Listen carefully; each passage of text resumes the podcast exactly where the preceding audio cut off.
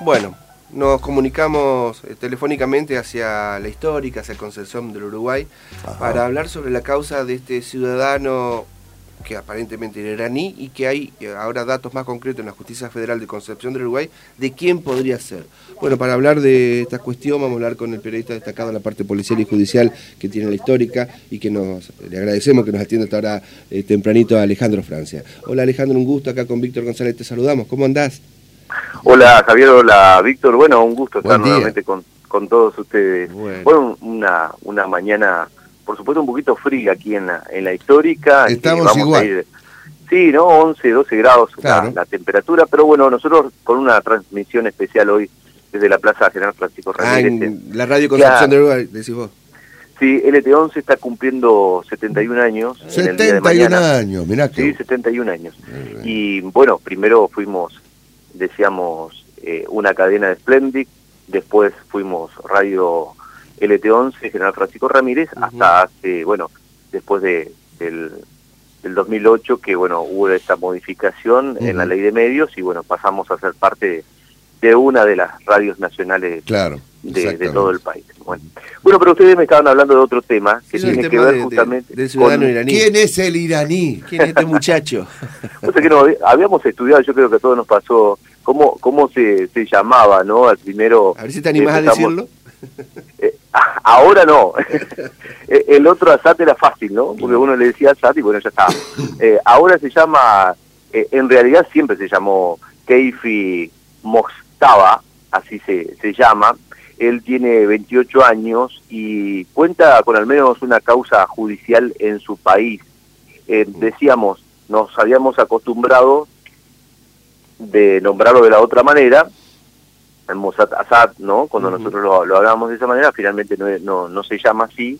Para hacer un poco de, de memoria, eh, nosotros nos enteramos aquel 24 de junio, donde una persona quiso comprar con documentos que eran apó- apócrifos eh, un pasaje de, de colectivo, venía de Gualeguaychú, supuestamente se iba para el lado de la Clarita, Colón, San José, se habló en ese momento, eh, muchos decían que se, se iba a, a Concordia, bueno, em, como yo te comenté en ese momento, me habían dicho la gente de la misma terminal que el policía apostado en ese lugar no se encontraba, por eso llaman al, al comando radioeléctrico, por cuando ven este, este tema en, el documento, bueno, se, se acerca la, la policía y finalmente lo detiene. Pablo Ceró decía esto es un tema de una causa nacional, eh, un tema de, de seguridad nacional, por eso eh, lo detuvo. Más allá de todo lo que pedían, no sé si ustedes se acuerdan, Sí. eh, Gente de derechos Secretaría de Derechos humanos, Humanos, sí, claro, sí. claro, pedían la libertad inmediata porque consideraban que el juez se había extralimitado en disponer la prisión preventiva porque no había elementos para detenerlo. Y Claro. El juez dice, justamente, como no tengo nada quien es, a mí me, me- me- colijo que esto puede ser hasta peligroso. Por eso fue que le dispuso una cuestión de Estado nacional, Claro. de seguridad nacional. Claro. Claro, era, era era muy, para el juez era muy grave, para tal vez para los demás eh, personas que andamos a pie decíamos, bueno, pero ¿por qué lo va a tener detenido? Eh, yo recuerdo haber hablado con usted en ese momento y bueno, nosotros le damos la derecha al juez, decíamos, si nosotros no tenemos elementos necesarios, Pero se había que- encontrado encima el avión, ¿te acordás? Claro. Eh, estaba toda la polémica con los ciudadanos venezolanos, iraníes, que no tenían la documentación, no sabían qué andaban haciendo en la Argentina, más en los atentados eh, en la embajada y en la AMIA. O sea, no, no era un- una detención ilegal, era un, un proceso investigativo, me parece que estaba totalmente fundamentado. Bueno, y eso fue justamente su procedencia, lo que tenía que confirmarse, lo que se hizo en el día de ayer, esto trascendió que finalmente es una persona de origen iraní con estas eh, causas que tiene en su país. Me imagino que aquel país que no tiene esa buena relación que tenemos con otros países, con Argentina, ¿no? Digo, con todo lo que pasó y de toda la historia que hay detrás, Claro. Va, va a pedir la extradición. Tema que yo no sé cómo va a ser la, la justicia para, para frenarlo, porque ustedes saben, hay tratados internacionales, cuando otro país pide, pide justamente la extradición, seguramente se termina dando, ¿no? Pero bueno, el tema es que esta persona sigue detenida aquí en la comisaría primera. Eh, Van tres meses que- entonces que está preso Sí, ahí.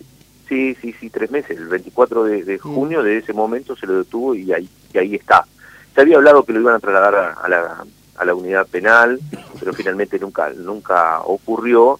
lo que sí se quedó en la comisaría primera, y yo te decía cuando le preguntamos al, juez Pablo Cero, el que tiene la causa, se le preguntó por qué eh, sería detenido en la comisaría primera, él dijo que quería mantener el aislamiento de esta persona y no tener contacto con otros reclusos, ¿no?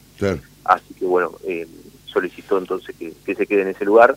Después estaba, esto lo de, ustedes lo saben mejor que nosotros, porque se, tramitó en la Cámara Federal de, de, Paraná, eh, que dio lugar tal vez a lo que había solicitado el juez en su momento, ¿no? Esto de seguir detenido de manera preventiva hasta tanto se conozca de quién se trataba, que finalmente sucedió en el día de ayer. Ahora deberemos esperar qué es lo que va, qué, qué decisión va a tomar ahora la Cámara Federal de Paraná. La información oficial la, proveyó el, oficialmente el gobierno entonces de, Irán.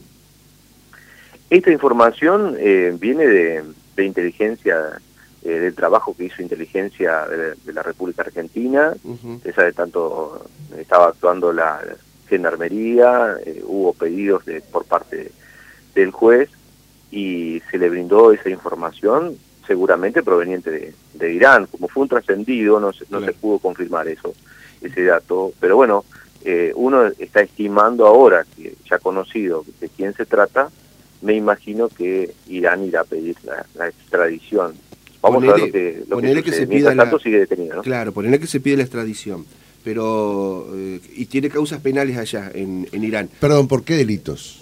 Claro, primero iba a consultar eso. Mm. ¿Qué delito? Y segundo, si es un delito grave, eh, este hombre puede decir, mira, yo no quiero volver a Irán, ¿me, me puedo declarar refugiado? Claro. Eh, el tema es conocer todos esos esas preguntas que uno se está haciendo, ¿no? ¿De qué mm. delito se lo acusa, no? ¿Qué es lo que hizo en Irán?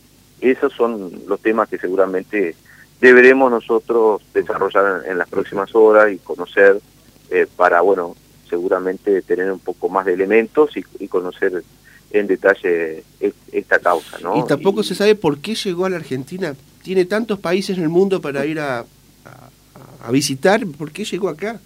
Y las hipótesis son muchas también, ¿no? Y como yo te decía, eh, somos un país eh, que justamente no nos ha ido para nada bien con las personas de nacionalidad iraní, entonces que por eso el, juez en su momento tomó esta, esta decisión.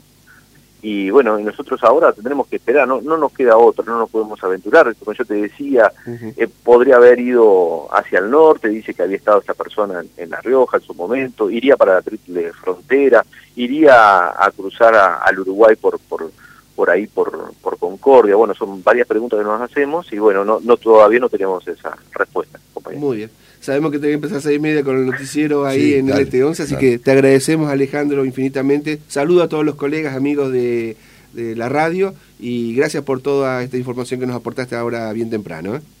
Bueno, y un saludo para ustedes y bueno, seguramente cuando tengamos más información y sepamos todas estas preguntas que tenemos, todos los periodistas, bueno, la, vamos a compartir con ustedes. Ojalá el juez Cero eh, los atienda y, blanquee un poco o aclare todas estas dudas.